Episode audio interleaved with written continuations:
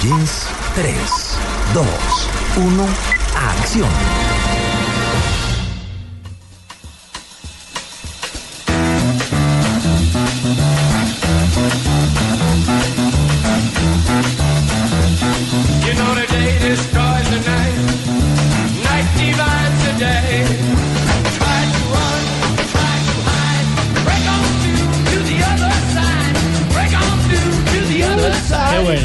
Ah, Casatito, Cata, todos cantando. Pues eh, esta canción es de 1966, una de las mejores de The Doors, sin duda. Qué buena canción.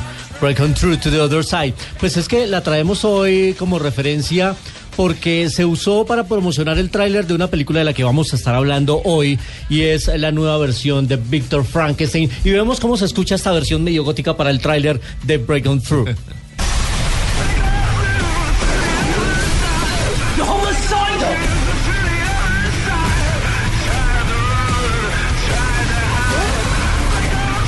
gusta? Me gusta. Eh, chévere, ¿no? Como rockera. Bueno, pues así suena el tráiler de esta película que ya se estrenó esta semana. Y bueno, eh, tuvimos la oportunidad en Blue Jeans, Blue Radio, el único medio radial que estuvo en exclusiva entrevistando a Daniel Radcliffe, el famoso niño de Harry Potter, ya no tan niño, ya tiene 26 años, y a James McAvoy, que según la revista Empire es el mejor actor eh, del Reino Unido de los últimos tiempos. Te vi sentado al lado de ellos Sí, y te sí. vi entrevistándolos. Tuve la oportunidad De verde. esas cositas chéveres que le regala a uno la profesión, que es conocer estos personajes, hablar con ellos, además de, de pasar por una alfombra roja, sino de sentarse con ellos y tener 10 minutos de diálogo. Ay, pero usted ha tenido mucho ese privilegio, Eh, Luis Carlos. es muy Muchísimo. Y me dijo que, y Luis Carlos me dijo, yo tengo más músculo que Jason Statham, el de... ¿Sí? Sí, me lo Sí, lo que dijo pasa es que están repartidos diferente, Claro. pero tengo ¿Cómo más. así? ¿Cómo explique cómo así que repartido? Pero de- ese tamaño. Ah, Oiga, pero le quiero decir, perdóneme el Sí, paréntesis. Vi, ¿ustedes han visto a John Statham riéndose? No tiene dientes. No, es que es horrible. Claro. ¿En serio? Sí, chicas. Como que no tiene dientes. No, son horribles. Son horribles. Sí, chicas. Mire esto, mirá. Nunca una carie. Ay. Es, chicos, por favor. No, lo vi en un, en un video de YouTube Ajá. Eh, riéndose y yo dije, no puede ser. O sea, No el hombre serio. Pero Ajá. Así como salen las películas. ¿Para qué Serio de dientes póster. con esos músculos? Ay, no, pero un hombre que se ría el, feo. be- el besito de la Sí, mañana. no, los dientes son importantísimos. Ay, sí. Si no tenés Una el buena comedor, salud. viste, Bueno, bien ubicado. ya no le tenés sala. saboteo más a Luis Sí, Carlos su sección. No, no, Listo. no, para nada. Estamos hablando de estas estrellas de Hollywood que han pasado por los micrófonos de En Blue Jeans. Sí. De hecho, Stahan pasó acá cuando promocionamos Rápidos y Furiosos. Y ahora tenemos la oportunidad de tener en exclusiva a Daniel Radcliffe primero, un hombre que obviamente está intentando desligarse, quitarse la capa de Howard, que ya no le hablen más de Harry Potter. Y por eso está asumiendo retos actorales como este papel, porque Frankenstein, para nosotros, la película de Frankenstein siempre se ha centrado en el monstruo, en la creación. Aquí no, esta película tiene más como protagonistas al científico, a Víctor Frankenstein y a su asistente Igor, que en el principio de la película es un fenómeno de circo porque es el jorobado, es el payaso, es el, eh, el barrendero del circo y que es rescatado por Víctor Frankenstein. Así que Daniel Radcliffe tiene una especie de dos papeles. Al principio es muy tímido, muy introvertido, es el sumiso y al final de la película está más empoderado, más maduro, más serio. Así que de eso conversamos con Daniel Radcliffe aquí en Blue Jeans de Blue Radio. Absolutely, I think that's that's kind of what he that's his his journey is is one of just abject awfulness that, that he lives in at the beginning to um, you know to becoming a fully fledged person and actually needing to in the end kind of realizing and accepting the responsibility that he's the only person that can save Victor and so and, and doing it. Um, so yeah I, I think that I'm, I'm thank, thank you. I'm glad you said that Pues eh, lo que nos dice Daniel Radcliffe es que, claro, ese cambio de pasar de un estado a otro es su vida, es pasar de una circunstancia horrible como la que vive al principio de la película y después se convierte ya en una persona, se da cuenta de eso, acepta su responsabilidad y, y se da cuenta que es el único que puede salvar de esta corriente medio loca a Víctor Frankenstein y al final agradece por, por haberlo notado. El otro protagonista de la película es James McAvoy, que lo vimos en una estupenda cinta que se llamó El último rey de Escocia. Él hacía de, de un médico que era llevado a, a- vivir unas circunstancias extremas en su vida. Y últimamente lo hemos visto como el nuevo profesor Xavier de la saga de los X-Men que él eh, le dará vida. Por eso ambos estaban calvos, además, en la entrevista, porque uno está preparando, Daniel Radcliffe, un papel como un infiltrado en unos skinheads y el otro está en su papel del profesor Xavier, que lo hemos conocido calvo. A él le preguntamos sobre el reto de asumir este rol de Víctor Frankenstein, que tiene algo de locura, algo de genialidad, y eso es lo que nos dijo aquí en exclusiva para En Blue Jeans de Blue Radio. Um, uh, going for the madness and really sort of ramming that down the audience's throats, but at the same time, not not making them. Uh, Lo que nos dice McAvoy es que obviamente le costó encontrar la locura y meterse en ese papel, no ir tan lejos para no alinear a la aud- alinea- alienar a la audiencia y no dejarlos entrar, encontrar esa locura, pero que no digan, oye, ya no queremos ver este tipo, Tal sino cual. que también se puedan solidarizar con él en medio de su perversión, pero también de la justificación de lo que quiere hacer con, con su arte y su ciencia, que es lo de crear vida. Así que ahí están, si, eh, para los que quieran ver la entrevista completa, que dura nueve minutos con ellos, les voy a compartir en instantes el enlace de nuestro programa Red Cinema, que ya se emitió ayer, y hoy por supuesto lo tenemos aquí en exclusiva. Daniel Radcliffe, James McAvoy, los protagonistas de esta nueva versión de Victor Frankenstein, que ya está en cartelera. Esto es exclusivo de Blue Radio, porque obviamente las tercias de Hollywood tienen que pasar por el segundo programa más escuchado. de ¡Eso! Blue Radio. Por favor. Por supuesto. Sí. Y nos vamos a El nuestro segundo. Uy, esa chif, ¿quién chifló? Yo. Estoy inmanejable, María Clara. Incontrolada. Incontrolable. Incontenible. Así somos en Blue Jeans. Y ahora nos vamos a nuestro segundo recomendado que nos lleva a la Inglaterra de mitad del siglo pasado. Epa. Women should not exercise judgment in political affairs. If we allow women to vote, it will mean the loss of social structure.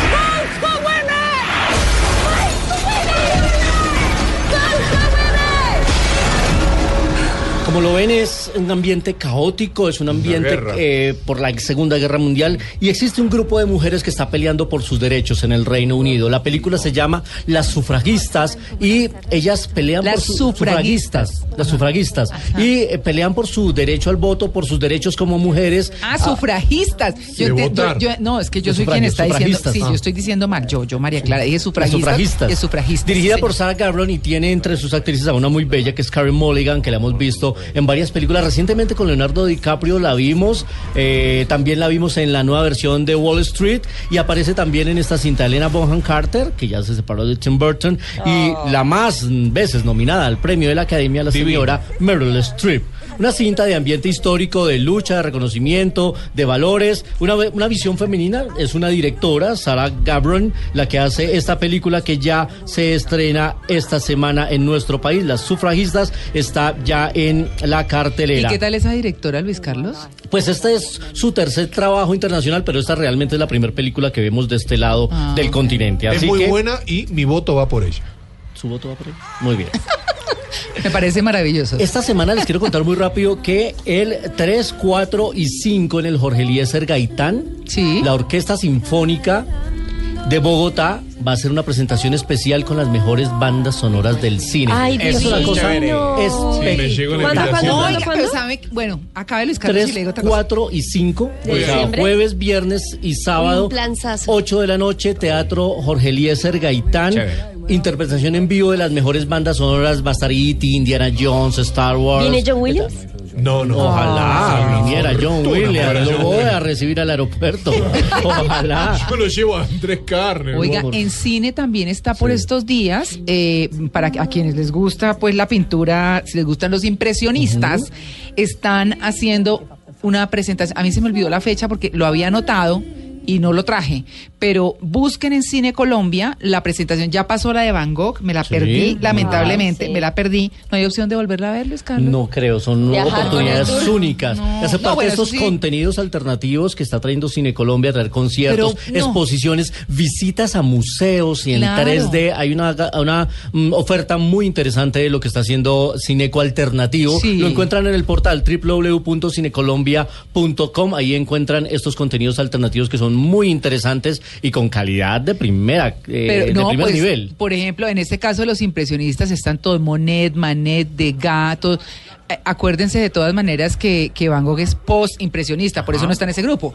Pero vale la pena porque además explican las obras, muestran el valor, el detalle, la técnica, todo. Eso es Es bellísimo. muy chévere. Pues Sí. la buena noticia para nuestros cinefanáticos es que mañana en esta sección, en Blue Jean de Blue Radio, vamos a regalar algunas entradas para el concierto de la Sinfónica en el Jorge Eliezer Gaitán. Así que muy pendientes mañana de nuestra sección para que vayan a escuchar las mejores bandas Sí. sonoras. Además van a estar viendo la orquesta ahí y de fondo escenas de las películas. Así que es un espectáculo realmente maravilloso. Y a propósito de música, 35 milímetros hoy con uno de los grandes. ¿Ah, sí?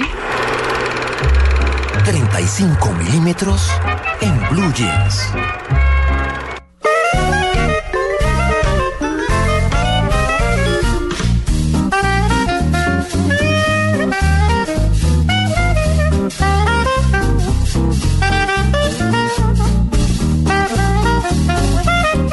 Es- este Me saxo, encanta, buenísimo. Chévere, porque Buenísimo. eh, además yo sé que esta película la ha visto María Clara y bueno, y los que somos papás también. Sí, Monster Inc. Sí, yo la vi, yo no soy mamá. Es más. Sí, claro. Me vi las Somos dos, me quedo con la primera. Tengo los, Sí, por supuesto, tengo la los, primera mágica. los muñecos y la camiseta me la trajo Maritza. Ah, Oiga, ¿sabe bueno. una cosa, Luis Carlos? Que hablando de Monster Inc., Me encanta. yo no sé si ustedes recuerdan, pues quienes la vieron, Ajá. que hablan del peje lagarto. Sí, sí. ¿Cierto? El- el- cuando el cuando el, malo, sí, que el peje lagarto, pues existe el peje lagarto. Claro. Imagínate que lo vi el otro día ¿Dónde? en National Geographic. O pensé que en un cóctel. No, ah, bueno, eso es en el Congreso, sí. Pero no, no, imagínense que lo vi, vi el especial del peje lagarto. Ajá. Y yo pensé que eso era cuento de la película, De la película. y existe. Existe. Existe. Lo de las puertas. El famoso eh, Mike Wazowski, Mike Wazowski. Con, con Sullivan, Con Sullivan. con Sully, con su mejor amigo, que se convierten en asustadores profesionales, pero que al final le dan un giro eh, a la historia para que puedan con las risas llenar los niveles de energía. Pues es que estamos escuchando esta música de mm, Monster Inc. porque hoy un día como hoy nació en Los Ángeles, California, Randy Newman, hoy está ya con 72 años. ¿Ah? Uno, el compositor de estas canciones, de las de Toy Story, ha, ha sido 20 veces nominado al premio Oscar por mejores bandas sonoras y- o mejor canción original. Y se ha ganado dos veces el premio de la Academia por Monster Inc. y por Toy Story 3. Ay, Pero además- 20 veces ha sido nominado 20. premio de la Academia. Además, Randy Tito, Newman. esa clase de música que hace es música vieja. Sí, sí, sí. 40, 50. Es su, es su estilo muy particular. ¿Cierto? Es su estilo. Él, tuvo, él figuró alguna vez en listas de éxitos con una canción que se llama Short People.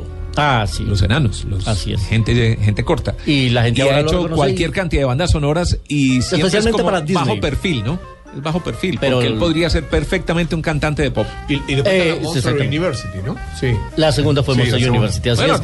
muy de, de- de mi amigo fiel. Ya- Claro. Tu amigo fiel, yo Sí. soy tu amigo. El año- en la semana pasada lo estábamos recordando. Sí, también los es de 20 años. 20 años. de 20 Toy años. Story. Pues ahí estaba el invitado musical aquí en Blue Jeans de Blue Radio. música.